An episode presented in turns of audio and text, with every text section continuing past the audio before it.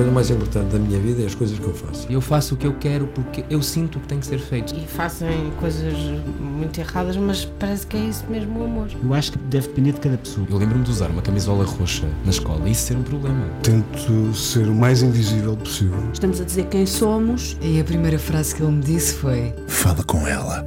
Há sempre uma resposta para todas as questões.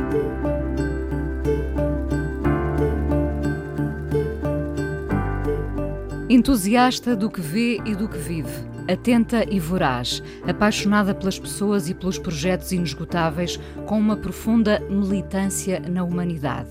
Os amigos espantam-se que não se lhe conheça em nenhum momento o ceticismo.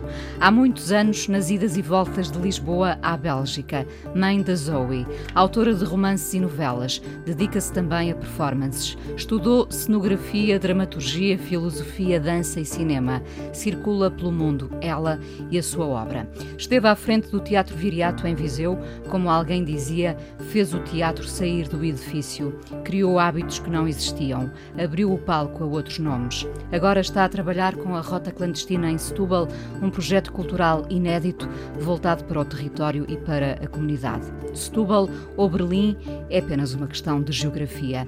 Ela nunca deixa de ser a mesma por onde quer que passe e leva com ela a tanta energia criativa e generosa. Patrícia Portela hoje não fala com ela ela na Antena 1. Olá, Patrícia. Olá, Inês. Obrigada pelo convite. Obrigada eu por estares aqui. Eu confesso que gostei imenso desta, desta descrição da, da tua amiga Cláudia Jardim, militância na humanidade. Uma coisa tão bonita, dita por uma, uma pessoa que te conhece bem, uh, fortemente militante na humanidade. Podia ser uma disciplina, não é? Devia ser, Devia se calhar. ser. E às vezes é uma, é uma, é uma restrição. Uh, faz, uh, faço tudo um bocadinho por militância. Uh, e às vezes uma pessoa também tem que saber uh, parar e, onde estão e, os limites e onde estão os nossos limites os nossos e os dos outros não é isto porque de repente vem-me à cabeça uma frase uh, do meu grande editor Zeferino Coelho que a certa altura estava no meio de uma grande confusão a mudar de vida e, e, ele disse exatamente a mesma coisa. Pois, uma pessoa vive como se fosse uma militância, não é? E eu, é isso, é isso. Pois vá, então vá. A única coisa que não deve fazer é andar para trás e para a frente. Vá! Se decide, vá. Que acho que é um conselho que é. E tu foste. E Tens ido sempre. Tenho ido sempre, às vezes com, com resultados desastrosos, mas nunca resultados que me façam uh, arrepender-me do que fiz. Acho é, que prefiro essa, tentar. Essa militância vem dos teus pais? Virá. Acho que sim, acho que sim. Vem dos meus pais e da geração deles. Vem de todo esse ambiente onde nós crescemos, em que o mundo era para mudar, não é? E é, é algo que, me, que, me, que só agora me vou percebendo, até porque tenho uma filha adolescente, que não há nada pior do que não ter caminho. O futuro deve ser eh, uma promessa, não deve ser uma ameaça. E eu acho que hoje em dia, para muitos, para muitos jovens, não é? quando eu tinha 20 anos, o mundo era todo meu. Havia uma arrogância saudável de achar que éramos muito melhores, muito melhores do que os anteriores e que íamos mudar tudo e fazer tudo muito melhor e isto ia ficar incrível.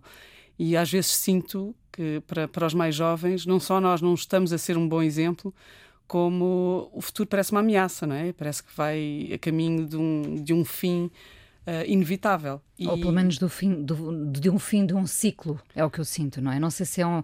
Eu sou mais a favor dessa leitura do fim é, de um ciclo, é. mas eu imagino, porque nós também vivemos, no, não é? Quem, quem nasceu nos anos 70, como é o meu caso, de 74, também. O vi, vinha ao final do o ano 2000, era o fim de tudo, não é? E, mas nós vivíamos isso como, como, como, esse fim de ciclo e também como uma coisa de pôr para trás um mundo e começar uma coisa nova. O futuro estava ali, não é? O 1999. íamos todos voar a caminho do trabalho e íamos todos uh, fazer telepatia como forma de estar. Uh, diária, mas... E repara, não, se, não, se, não, não havia tantas ameaças a pousarem sobre o nosso horizonte. Havia outras, evidentemente, mas não estas a cheirar a fim, não é? Exatamente, e a cheirar a, a, a nuvem negra, não é? E isso acho que Claro que todos os tempos têm essas ameaças e não nos podemos esquecer que, apesar de tudo, vivemos numa época bastante melhor do que há 100 anos atrás. É só preciso pensar em 100 anos e, tínhamos uma Europa em guerra, não é? Portanto, e agora também temos uma Europa em guerra, não é? E, e, eu acho que é isso que nós devemos, nós devemos também ser um exemplo. E eu acho voltando à questão da militância, os meus pais foram um exemplo de militância e de mudança e de ação, de agência. E eu acho que esta que nós também temos que mostrar que, que, que, sim, que há imensas hipóteses. Porque eu acho que há, e acho que as novas gerações são muito mais espertas e muito mais um, empreendedor, empreendedoras não é uma palavra que eu gosto, são muito mais fazedoras no bom sentido do fazer uh, do que nós que acho que falamos mais do que fazemos às vezes. Uh, nunca deixas o ceticismo uh, tomar conta de ti? Não, não, isso é uma militância contra o cinismo e contra o ceticismo, marchar, marchar sempre. E é das coisas, é das coisas que mais me assusta é o ceticismo crónico, e vivo rodeada de muitas pessoas assim. Porque, que... porque aí baixa-se os braços e, e, é uma desculpa para nunca mais fazer nada. Nunca mais fazer nada. Uh, o cinismo é de uma amargura que também é inútil, porque mesmo que haja conquistas, nunca serão saboreadas. Também não se percebe porquê, não é? O prazer e o desejo são fundamentais no dia a dia. E depois o medo, que acho que estas duas condições, uh, a qual as, estas duas condições nos podem levar, que é a loucura, não é? E a loucura acho que é o grande medo uh, se ignorarmos a morte, porque é um fim, portanto não é bem um medo, é só pronto, uma inevitabilidade. A loucura acho que é, é, A loucura no sentido não é a loucura sã, não é? Nós gostamos muito de falar, ah, é muito louco, ou ah, é bom os anos loucos, mas a loucura é, é algo muito pouco saudável e muito pouco criativo e muito pouco produtivo. Uh, nós é que gostamos de romantizar algo que não conhecemos. É verdade. Uh, Patrícia, és profissionalmente tantas coisas para além da escrita, mas já agora autora de Ifan, O Banquete, Dias Úteis, Crónicas Fora de Jogo, das tuas crónicas aqui na Antena 1 e no Jornal de Letras. Escreves muito e em vários géneros. És sempre múltipla? Acho que somos todos, não é? É verdade. Isso, yeah. isso, é outra ideia importante de contrariar. É, uh, antigamente só podíamos fazer uma coisa bem, não é? E ai de quem se atrevesse a fazer mais do que uma. Exatamente. Mas ela agora também faz isto. Ela é, é o quê? Não se decide. Eu passei a vida sempre a lutar com. E sempre no sítio errado, não é? Porque quando, por exemplo, ia a uma feira do livro, uh, diziam-me: Ah, mas desenhas muito bem, tu devias te dedicar Uh, ao, desenho, às artes plásticas. Vai-se para as artes plásticas, ah, li uma coisa tua muito interessante, porquê que não? E senti durante muito, muito, muito tempo, isso é outra coisa que eu acho que hoje em dia é muito mais livre, senti durante muito tempo que tinha que decidir e, portanto, estava sempre, era sempre meia. Era sempre meia isto, Havia meia um espartilho, não é? Tu ficavas ali apertada a ter que decidir entre uma coisa e outra. E não é preciso, porque nem eu, nem para ninguém. Hoje, aliás, hoje em dia é muito mais saudável. Para além de não, não existir uh, aquela ideia, já deixou de existir, para o bem e para o mal, de, um, de conseguirmos uma profissão que depois mantemos até ao fim dos nossos dias e que nos dá uh, sustento, estabilidade e tudo mais, uma casa, filhos, etc. Para além disso já não existir da mesma forma, acho que é mesmo saudável nós termos eh, um pé em vários sítios, porque nos obriga a ver-nos a, ver a nós próprios com a cabeça ao contrário que é uma coisa que nem muita gente, não, nem muitos de nós uh, não fazemos com, com, com a regularidade que deveríamos fazer, porque isso obriga-nos a pensar de outra maneira e a questionar-nos de uma forma também útil e, e, produtiva e não só de uma forma que nos paralise, não é? Porque também se nos questionarmos até à exaustão, podemos não conseguir fazer nada, não sair de casa também. Por, por falar em pensar, escrever uh, é organizar o pensamento? Completamente. Escrever é perceber o que é que estamos a pensar e é perceber e, e, e descobrir o que estamos a conhecer. Um, acho que é mesmo uma ação. Dar corpo, dar corpo ao pensamento. Dar volume forma... também, sim, sim, sim. dar ordem. Uh, e é mesmo perceber, é, é conhecer, é conhecer-nos e conhecer os outros. Porque quando nós escrevemos somos obrigados a desacelerar, não é? Um, nós resolvemos-nos na escrita, não é? Nós resolvemos-nos na escrita e acho que é mesmo muito importante e acho que está a ser uh, muito menosprezado, mesmo em termos de, de, de educação. Não é? Eu, mais uma vez, isto uh, voltamos à militância, mas uh, eu, eu aprendi não é? Numa, durante um período em que a escola era um sítio para praticar a liberdade e a democracia e, e escrever, não é? Havia a, a famosa composição de tema livre, não é? Era uma era algo que era importante fazer todas as semanas. E neste momento eu olho para para os, uh, para os currículos escolares e escrever não é não é uma prioridade. E pensar também não é uma prioridade. Por exemplo um curso como o curso de filosofia que toda a gente deveria ter também não é uma prioridade. E nós só pensamos bem se soubermos escrever e se soubermos escrever para os outros e se soubermos escrever para nós não é? E por isso eu acho que é é a maior ferramenta. Aliás, nós estamos aqui com rádios e carros e automóveis e computadores porque nos organizamos. É? Se nós pensarmos, escrever é uma invenção incrível, é? são, são sinais, são riscos que todos juntos fazem palavras, que fazem ideias, algumas delas que não são concretas. Não é? Sonhar. Sonhar não há uma coisa, uma pessoa não pode apontar, não é? Eu sonho ali, ali, vou apontar para ali. Não posso. E tanto uh, as palavras são importantíssimas. As palavras situam-nos. E, e, e acolhem-nos. Sim, são agregadoras. Quer dizer, são agregadoras quando são, porque às vezes também, também nos afastam. Escreves desde quando, mais a sério? Agora, mais a sério, uh, uh, punha-me logo aqui no, uh, em, em, no ano passado, mas foi sempre. É algo que eu tive que admitir. Eu escrevia e só me percebi há muito pouco tempo. a escrita foi sempre a primeira, a primeira arte. Só que eu sempre achei, lá está, que a escrita era uma ferramenta até há muito pouco tempo. E era uma ferramenta para fazer espetáculos, era uma ferramenta para falar com os outros, era uma ferramenta para dizer o que sentia, era uma ferramenta para construir outros mundos e nunca foi uma ferramenta por si só. Uh, e depois fui. Os primeiros livros que publiquei eram o resultado de espetáculos uh, que tinha feito e, portanto, era tudo sempre à volta de outras coisas. Andavas um, ali a rondar, mas não era assumido quase. Não era assumido. Portanto, eu tinha um problema, tinha uma, uma espécie de. de tinha que sair do armário literário.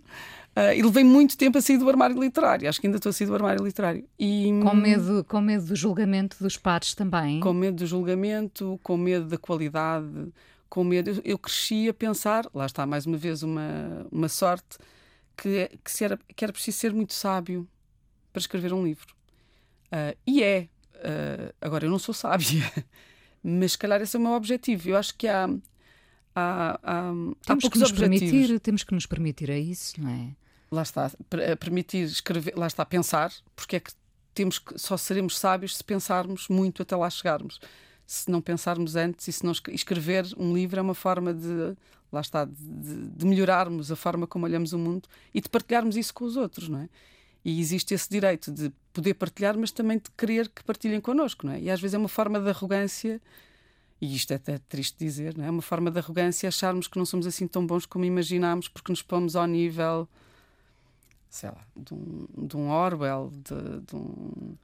Uh, de, de, tantos outros escritores e nós nem não temos, por um lado não temos que estar a esse nível, mas podemos ambicioná-lo isso é muito saudável. Ambicionar mais do que, so, do, do que já somos parece uma coisa altamente saudável. O que não é saudável é queremos ficar exatamente no mesmo sítio, não é? É verdade. Uh, estudaste tantas coisas: cenografia, dramaturgia, filosofia, dança, cinema. És alguém para quem, uh, uh, para quem se olha e se percebe essa vontade de, de, de querer sempre saber mais, de querer aprender mais. isso vem de onde essa vontade de, de de abraçar tantas coisas? Da falta. Da falta. da falta, falta sempre qualquer coisa. E, e depois eu acho que tive.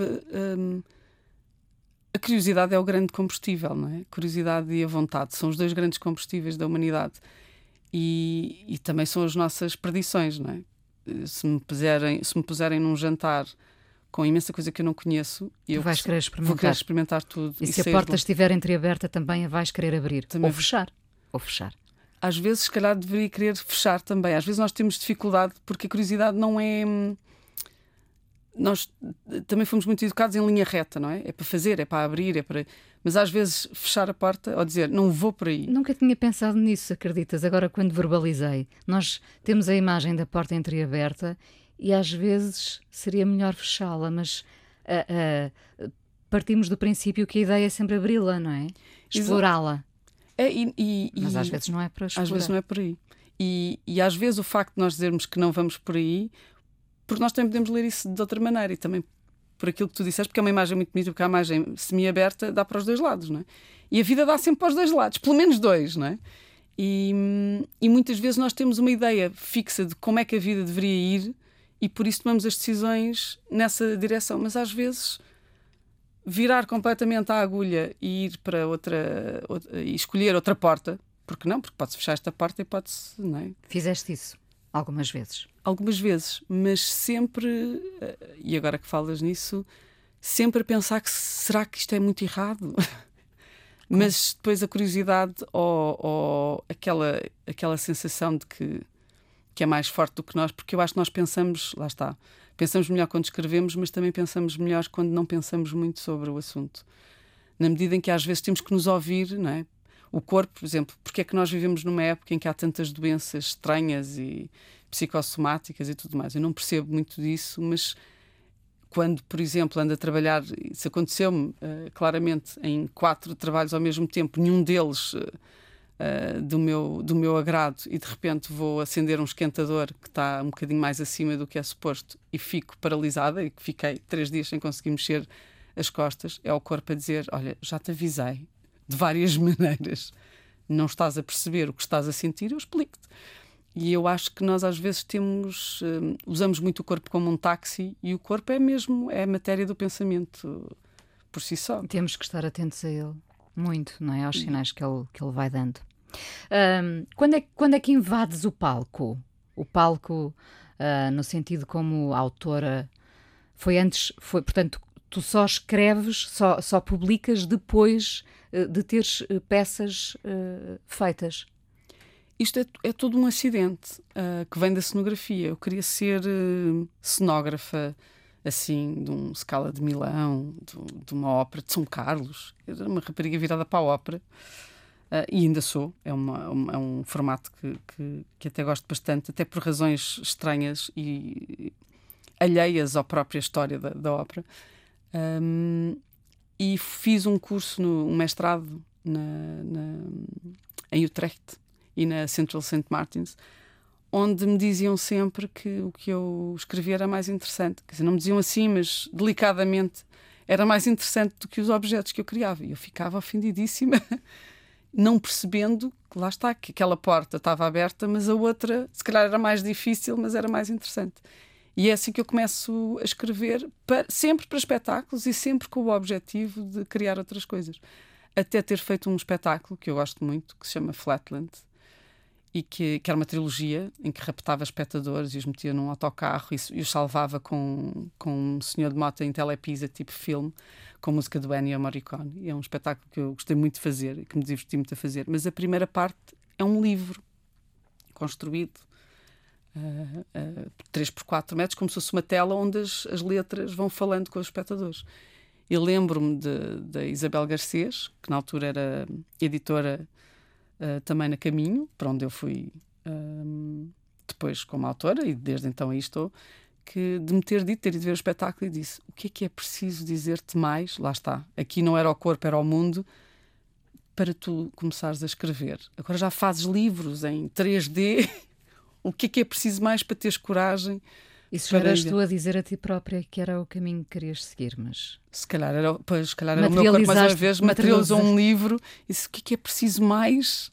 E, e é estranho, não é? O, o, ser humano também é. A vida, de certa forma, é óbvia, não é? Mas nós às vezes não. não não tomamos atenção. Estamos mas, muito mas também tem alguns mistérios que, que interessa preservar. Eu gosto da, da, ideia. Eu também gosto, porque eu acho que eu faço exatamente aquilo que quero, mas se me tivessem perguntado antes, eu nunca teria respondido desta maneira. Patrícia, vamos à primeira canção.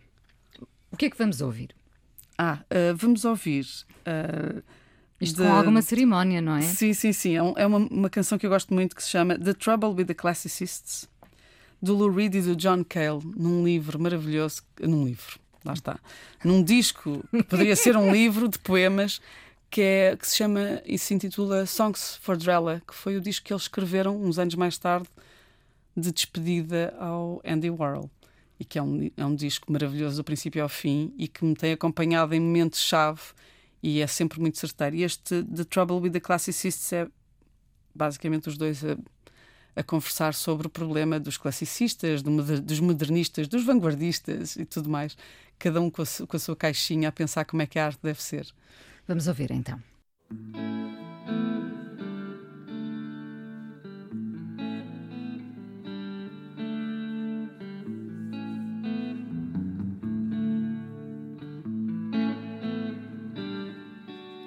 A escritora e autora de diversos projetos artísticos, Patrícia Portela, hoje no Fala Com Ela aqui na Antena 1. Um, como foi a ida e volta ao Teatro Viriato em Viseu em tempo de pandemia? Foi. Juntaram-se aqui, foi um cocktail interessante, não foi? foi um, Agora já nos podemos rir um bocadinho, não é? Agora já, porque já é passado, porque tudo o que aconteceu em pandemia é um passado muito distante eh, para o bem e para o mal. Eu acho que foi. É uma experiência que eu não trocava por nada deste mundo. Acho que me fez perceber que eu, no fundo, sou uma alcoviteira. Se, eu, se, eu, se, se houvesse uma profissão oficial, que existe, a profissão de alcoviteira existe, mas não é oficial e eu sou uma alcoviteira de, de, de, de, projetos, de artistas, de ideias, e um teatro dá essa oportunidade uh, de uma de forma. Escovilhar, escovilhar os, os projetos alheios. Não, não, e de os casar, não é? claro. de os casar. Mas sim, de saber, porque é uma, é uma profissão de uma enorme responsabilidade e, aliás, até paralisante em termos como artista. Foi, foi algo que eu decidi muito rapidamente, que enquanto estava ali não ia desenvolver os meus projetos uh, artísticos, porque não faz sentido, porque temos acesso a tudo de toda a gente e tem que haver cerimónia e tem que haver respeito e tem que haver uh, eh, um, lugar para, para ser generoso e para partilhar. É o momento de partilhar de outra maneira e de criar de outra maneira. Portanto, o meu projeto artístico durante aqueles dois anos foi o Teatro Viriato. Mas quando, uma... quando te fazem o convite para, para seres a diretora artística do Teatro Viriato, o que é que tu pensas de imediato? Disse que não. Disseste que não, Disse que fechaste não a porta. Vezes. Fechei a porta. E por acaso é curioso, isto, isto tem sempre uma dramaturgia, não é? Fechei a porta a primeira vez e a segunda e a terceira, porque achamos. Porque eu, aliás, da primeira vez que recebi o, convite, pensava que me estavam a pedir sugestões e dei sugestões. Dei várias sugestões. E disseram: não, não, não, é para ti.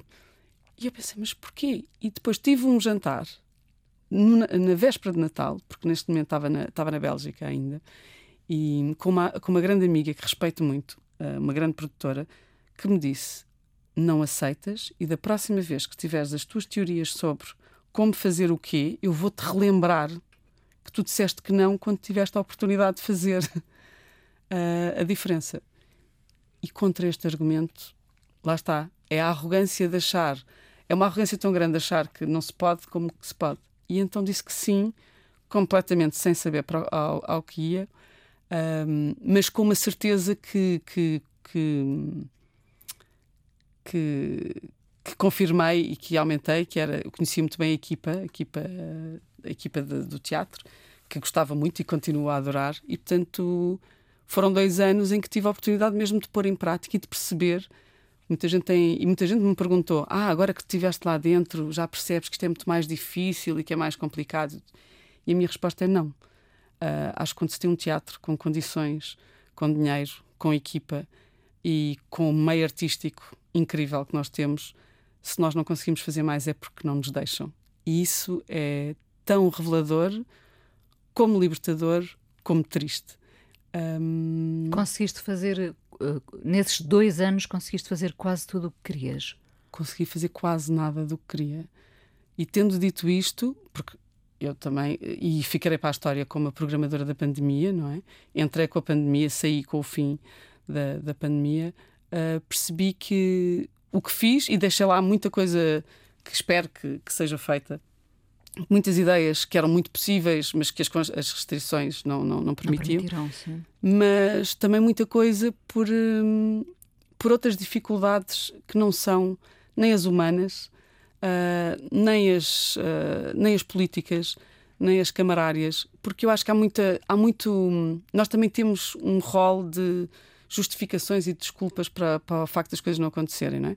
Nos teatros, por exemplo, agora dando assim um exemplo ao lado, Uh, na programação, quando fazemos um espetáculo e não vem público, temos sempre de dizer: Ah, mas é fim de semana comprido, ah, mas há futebol. Temos que procurar essa desculpa para nos confortar, não é? é e nós temos desculpas para tudo. Ah, é Viseu, uh, é, é, é uma cidade difícil, ah, é difícil, é complicado com as relações. Não, não é verdade. Uma pessoa em Viseu é igual a uma pessoa em Oeiras, é igual a uma pessoa em Lisboa.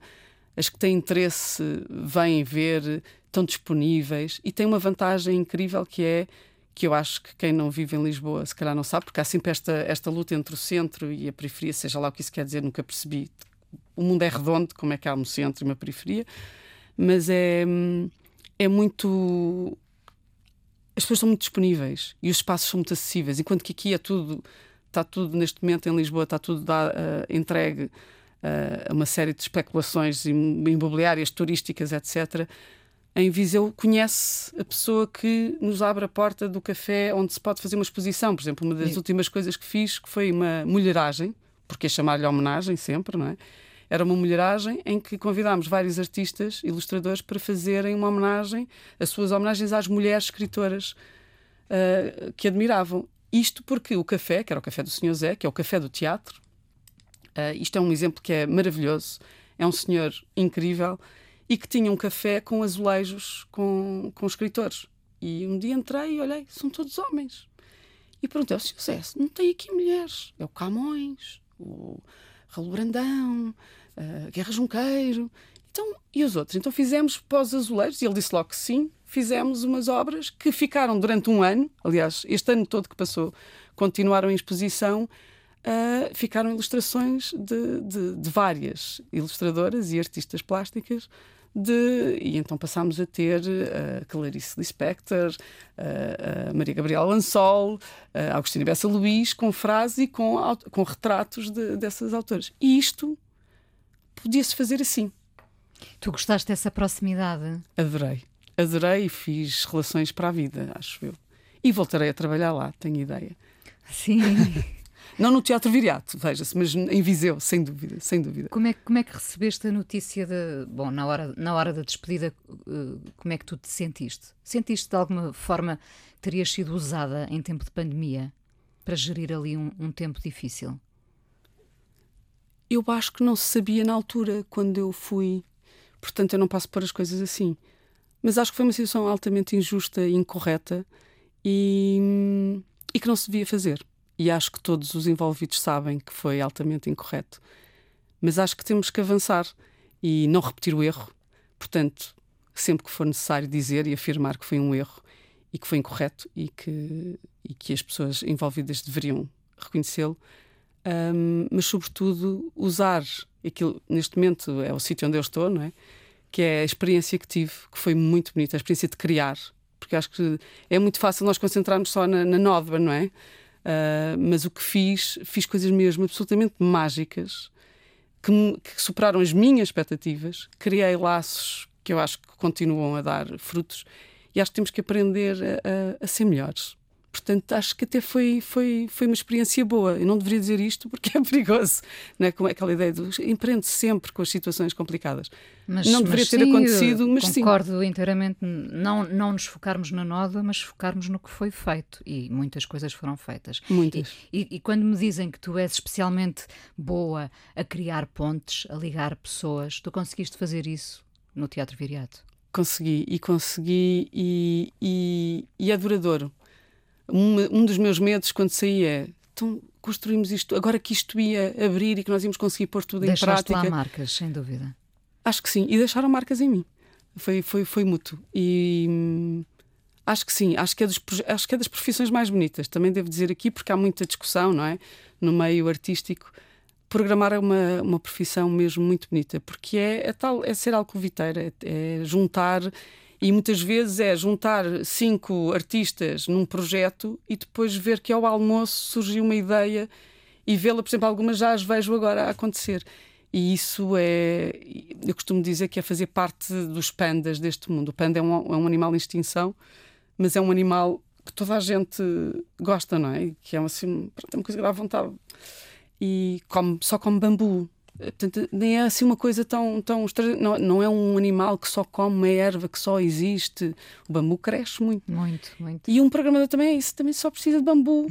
e, de, e de uns almoços, e de uns jantares, e de umas ideias, e depois de permitir uh, que elas sejam feitas. Nós, por exemplo, fizemos. Digo só um. O programador exemplo. não pode ser egoísta. Não, não pode ser zero. autocentrado. Não. não. E a programação autoral eu também teria, se tivéssemos aqui tempo, teria muito a dizer sobre isso, porque não é nós somos escritores fantasma do, do que se passa. É, portanto, somos bichos que estão a olhar e estão a ver ligações porque têm, lá está, porque têm, não é porque sejamos especiais de corrida, é porque temos acesso. Temos acesso, os projetos vêm daqui, os outros somos convidados para ir ver isto, aquilo, temos esse interesse, já estamos no meio e é impressionante porque eu fiz muitas coisas que já fazia com a Prado, com a associação da qual faço parte, e que percebi que não era muito diferente mas têm uma, uma um, um, espaço de ação e chegam a muito mais é gente outra porque está num teatro. E nós devíamos ter, essa, saber, ter muita noção dessa responsabilidade. Não fazer gatekeeping, não, é? não, não, não jogar aos berlindes só com os nossos amigos, mas exatamente uh, pôr em ligação os sítios mais improváveis. Se nós fizermos todos isso, não é preciso muita gente para isto para este ser um lugar muito mais interessante. Uh, estás a trabalhar agora com a Rota Clandestina? Sim. Uh, que, que, projeto é este, uh, dirigido pelo Renzo Barsotti? É um projeto que, que, lá está, são as sortes da vida, não é? Saí do Teatro Viriato e fui parar à Sardanha para fazer, para acompanhar a dramaturgia do projeto Selvagem, de Marco Martins, que é um projeto que também se iniciou com o Renzo Barsotti, na Rota Clandestina, e, e pronto, e foi, foi, foi na semana seguinte. Foi assim, daquelas sortes. Pronto, lá está, fechei a porta, afinal havia uma razão. Não fechei, fecharam a porta. E, e eu, avançaste. E eu avancei e caí de uma janela abaixo eh, e fui parar a rota clandestina. E é um projeto que acho muito interessante por várias razões. Primeiro é nómada, ou seja, tem a sede e tem o início, o seu início em Setúbal, mas depois está ligado, por exemplo, o projeto Selvagem envolvia caretos uh, em Bragança, uh, o Carnaval na Sardanha e na Macedónia e em vários outros sítios, e depois pela pandemia também ficaram reduzidos a, a, dois. Mas tem, há variedíssimos projetos que envolvem, uh, sobretudo, comunidades diferentes e que, sobretudo, tá, relaciona-se muito com a ideia, ou centra-se muito na ideia de perceber o que é que é comum para nós na Europa. Porque é muito fácil, não é? E agora nós vemos muito um discurso também homogéneo, higiênico e bem comportado sobre o que é a Europa. Mas o que é comum a todos não é a língua, claramente, não é? Parecemos uma cambada de tribos, não é? Todos à pancada literária e, e linguística uns com os outros. Não são de todas as condições financeiras. Não são de todas as condições financeiras, não são as condições sociais. Apesar de vivermos no sítio melhor, num dos sítios mais seguros do, do mundo, não são, porque basta só comparar Portugal com a Bélgica, a Bélgica com a Itália. E Itália sabes com... bem disso, não é? E vou sempre vendo isso, vou sempre vivendo isso. E então, mas de repente, uma pessoa pode estar na Macedónia, não é? E, e se estiver em certas regiões, a certa hora, uh, toca, uh, uh, para tudo para se rezar um, três vezes por dia, da mesma maneira que aqui tocam os sinos, não é? De hora a hora, e nós reconhecemos e achamos perfeitamente natural. E, portanto, aquilo que nos une, se calhar, mais facilmente é um, um, lado, como por exemplo nisto dos caretos, desta relação com a natureza, desta relação com a animalidade que temos, ou esta ideia com a agricultura, com a ideia de sermos sedentários, não é? Une-nos mais e a maneira como sobrevivemos e queremos sobreviver, do que se calhar uma série de, de, de frases que são muito bonitas numa declaração dos direitos humanos, mas que não são praticadas em, em, muitos dos lugares. E então a ideia é criar projetos que que nos coloquem e que façam pontes entre os sítios que parecem mais uh, estranhos e que afinal uh, lá está, como diz o Sérgio Godinho, que poderia ser uma grande canção, uma grande escolha, é descobrir os segredos dos locais que no fundo são iguais em todos nós. E portanto é um projeto que pode envolver, desde que envolva espetáculos e performances, é um, é um projeto que junta, lá está, mais uma vez, fui, fui recrutada pela minha capacidade alcoviteira de juntar Uh, pessoas improváveis. É muito curioso que tu tenhas deixado um teatro institucional, não é? O teatro Viriato, e vás parar à rota clandestina. é, tem tudo uma história. Tem mas tudo. também há, uma, há, uma, há uma, um, um, algo curioso que é quando fechou, se nós nos lembramos bem, parece que foi há imenso tempo e que foi uma oportunidade perdida de nos modificarmos de forma radical. Uh, o que não aconteceu. O que não aconteceu. E deveria ter acontecido. E eu acho que, que ainda vamos pagar uma conta cara por causa disso. Eu lembro-me de pensar: que chatice, agora estou a tomar conta de um edifício. Não é um edifício que me interessa. Não? É? E, e, havia muita discussão e os jornais publicavam imensas coisas sobre os, os teatros estão fechados. Mas o teatro não está. Eu dizia sempre: o teatro não está fechado. O edifício está fechado, uhum. o teatro não está fechado, as pessoas estão em casa, mas as pessoas não estão, continuam a respirar. E, e por isso essa necessidade, e senti-me, e é uma das coisas, uma das características destes dois anos uh, em Viseu, havia um lado meu que compreendia aqueles tempos e compreendia o que é que era programar com, com dificuldades, porque o artista uh, uh, habitual, infelizmente, no meio artístico, e vou só falar do meio artístico português, só para reduzir, é, tem uma vida precária, instável, é nómada, não tem espaço, não tem condições e ainda assim faz. Portanto, na verdade, para o artista não mudou. Só ficou mais difícil. Ainda mais. Ainda mais. E, portanto, se calhar eu também percebi isso graças à pandemia, salvo seja, que hum, é preciso é fazer estes projetos assim, que eles aconteçam onde é preciso. Que ele, ou seja, nós na pandemia também tivemos uma tendência para manter tudo como estava, não é? E aliás, assim que a pandemia nos permitiu acelerar e não para compensar o tempo perdido. Pois foi imitar, nunca tinha pensado nisso, imitar a realidade anterior, quando a realidade afinal não era aquela. E, e eu acho que os artistas, sobretudo, e tenho um enorme respeito, e agora tendo estado do outro lado, uma, um respeito ainda maior tenho, um, são, são por excelência uh, as pessoas que mais se adaptam, mas que também mais compreendem o que é que é urgente, não é? Se é preciso ir para a rua fazer espetáculos na rua, vai-se para a rua. Se é preciso ir a, a, casa, nós também vamos a casa. Se é preciso ficar quieto a pensar para depois lançar um foguete não sei onde e encantar um milhão de pessoas ao mesmo tempo, também se faz. E essa capacidade de metamorfose, de transformação, que eu acho que a sociedade precisa, o artista vive dela. É, é a condição uh, sine qua non, é a condição natural de um, de um artista. E os teatros e os programadores deveriam compreender isso. É a única maneira. Por exemplo, há um projeto também maravilhoso que fiz durante a pandemia com o John Romão, uh, que foi sobre a, um, o Artaud, Teatro e Crueldade, em que ele representou de novo o momento do Artaud, mas num teatro fechado. Isso sim, fazia todo sentido, que é explicar como é que nós estamos aqui, como é que chegamos aqui, não é? E, e, aproveitar isso para dar um salto em frente. E nós temos que ter essa capacidade de poder dizer se, se, se o teatro uh, está fechado porque não pode, por lei, por regra, não, não pode estar aberto, o que, é que, o que é que não está na lei? Ah, respirar pode-se. Então vai-se fazer uma peça em que as pessoas respiram. Ok, pode-se passear. Então vai-se passear. E foi um bocadinho essa lógica durante dois anos uh, que me permitiu fazer imensa coisa. E que teve uma recepção enorme, porque no fundo também não é uma ideia nenhuma das ideias foi extraordinária. Só que esteve em sintonia, e digo isto sem, se calhar com arrogância, mais uma vez, mas esteve em sintonia com os tempos. E nós às vezes temos essa resistência, há sempre o, o, o, o ser e o deve ser, não é? E, e, nós temos muita tendência de seguir o caminho que achamos que deve ser, não é? O mundo é assim, ou a realidade era assim, temos que tentar mantê-la.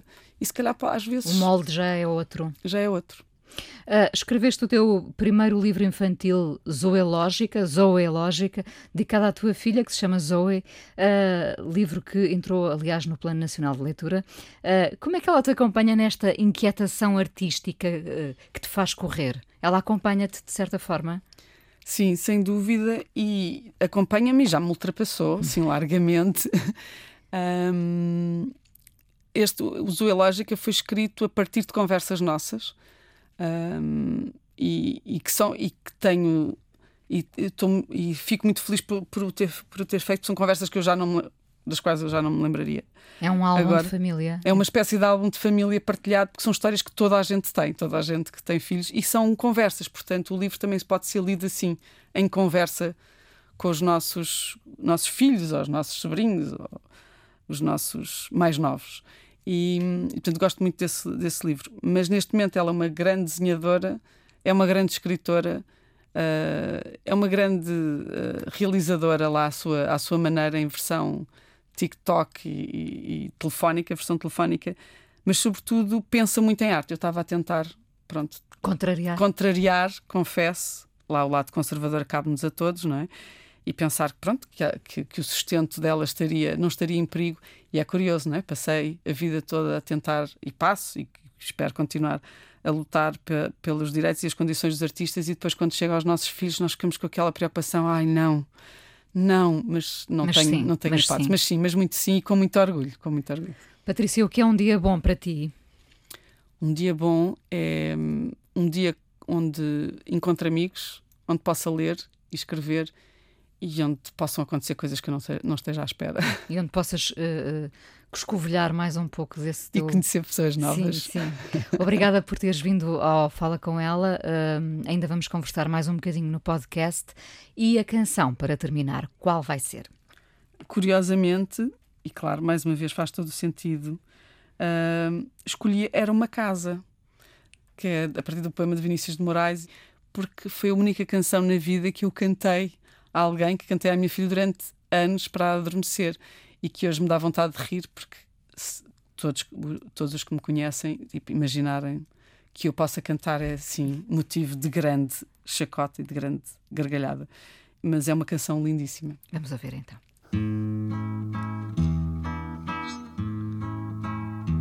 Era uma casa muito engraçada, não tinha teto, não tinha nada. Patrícia Portela, a convidada de hoje eh, do Fala Com Ela.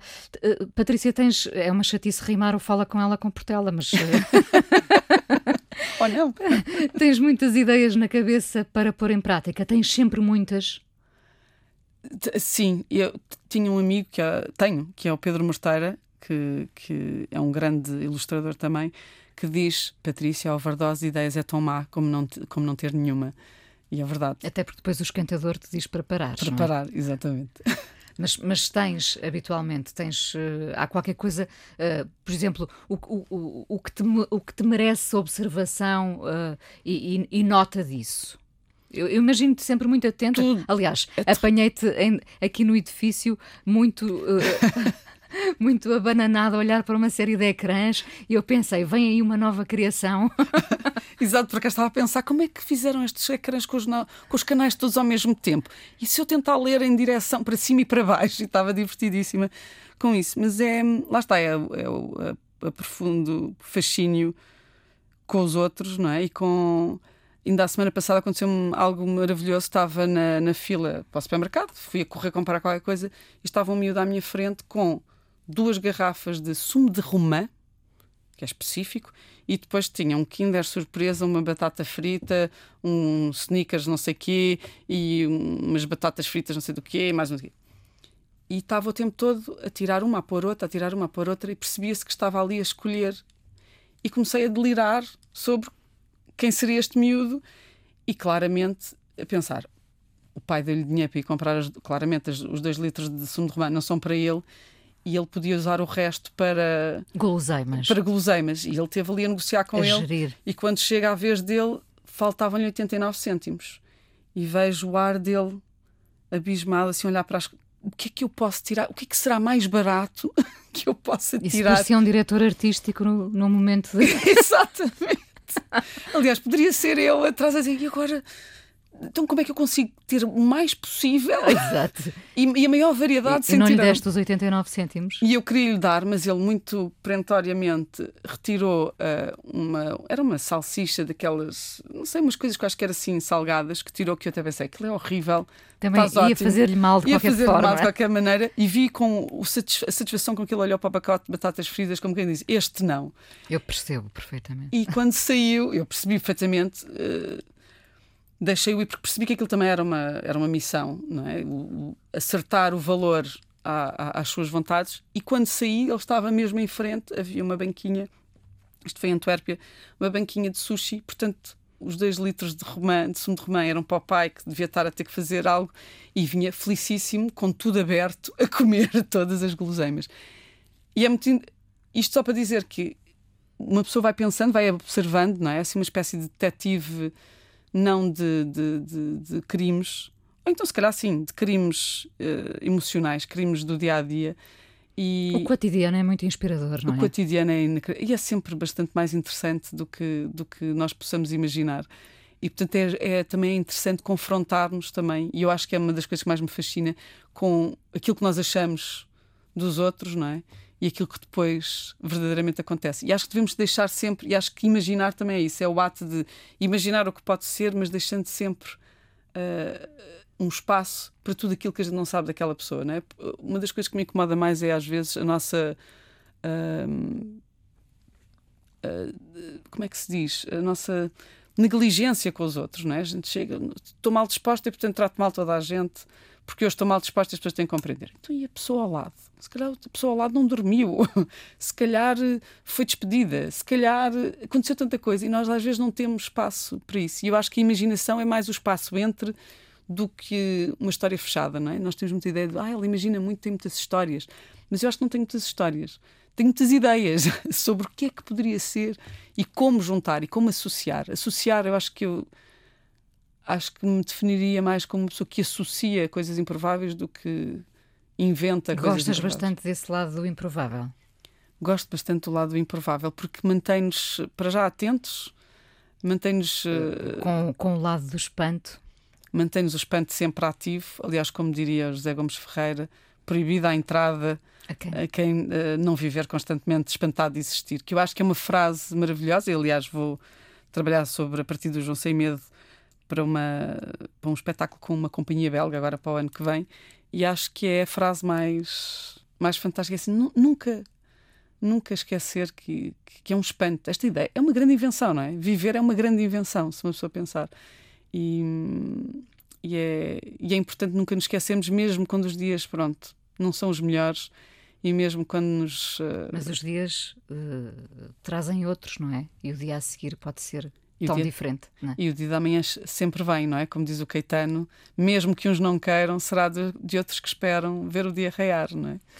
És uma, uma escritora, artista, diretora artística, enfim, mulher de, de vários projetos, com pátria ou de várias, ou, ou, isso não te faz sentido? Tu que já andaste pelo mundo todo uh, e tens essa relação muito próxima com, com a Bélgica, ainda assim uh, a tua pátria é Portugal? É, é uma pergunta. Já não se usa de é, facto. É, mas é que eu tenho que dizer que sim. Uh, mas por outras razões, fiz, acho que fiz um percurso muito grande porque eu também venho de uma, de uma época em que se falava muito de multiculturalismo, mas também de muita assimilação, que são dois conceitos que devem ser hoje muito questionados e muito reavaliados porque também criaram uma série de mal-entendidos. E eu sempre achei que podia viver em Marte, se fosse preciso, que eu consigo viver em qualquer sítio. E não é verdade. Até conseguir até consigo, mas será que eu tiro o melhor de mim em todos os sítios? Eu acho que não.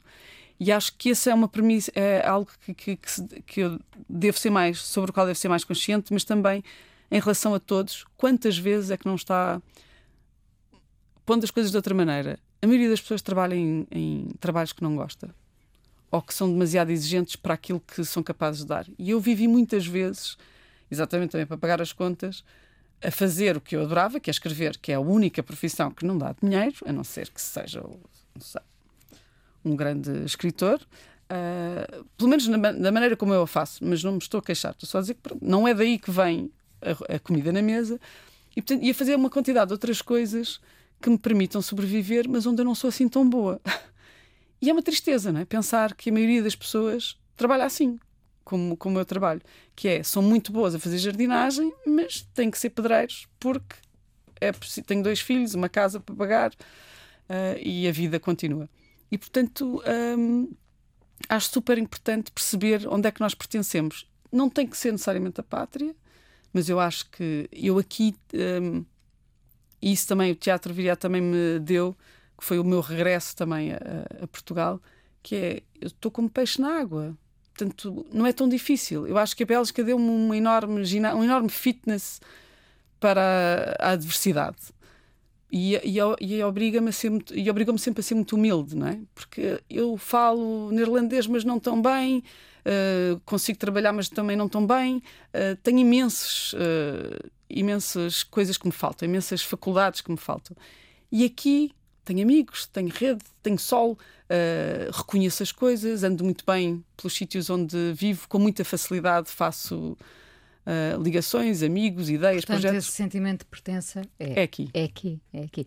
Agora não quero que sejas modesta e que, e que dês lugar ao sonho, não, não venhas falar em uh, não, ser arrogante ou não ser arrogante. Aqui em Portugal, uh, o que é que gostavas de ter em mãos se pudesses pegar num lugar? Num lugar, não sei se um lugar. O que é que tu gostavas de ter em mãos, Patrícia? Olha, então vou assim.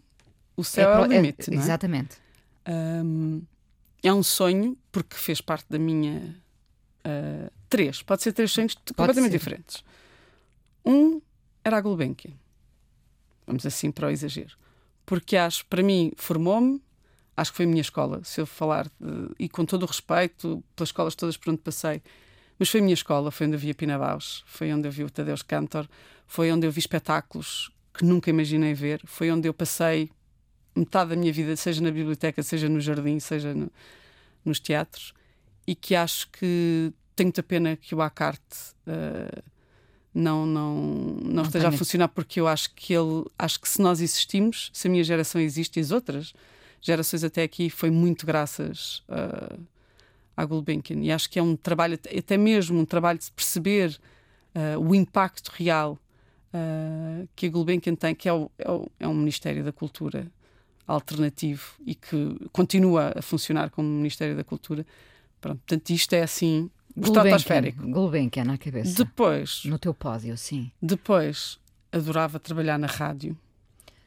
Sim, depois da, da, tua experiência aqui na Antena 1. Foi maravilhoso. Foram seis meses em que eu sofri, fui uma péssima técnica, eu acho que me odiaram na Antena 1, porque de vez em quando gravava e depois aquilo tinha sons, tinha ruídos, não sei onde, depois ficava rouca, depois não sei o quê. Mas criar, pensar aquele ritmo, aquela maneira, e, ficar, e, e o que a, o programa me deu, o, o Fio à Meada, foi uma capacidade de usar aquilo que eu já faço diariamente, que é olhar o mundo, mas depois olhar com a função de segunda-feira tem que sair uma crónica sobre este assunto. Foi das coisas mais bonitas e, e gosto muito. Acho que o, entre todos os meios, estranhamente, dediquei muito mais tempo à literatura e ao, e ao teatro, mas a rádio é um, é um espaço. A ideia da voz, não é? Ter volume e andar por todo lado sem nós é, é uma coisa, é de facto fascinante.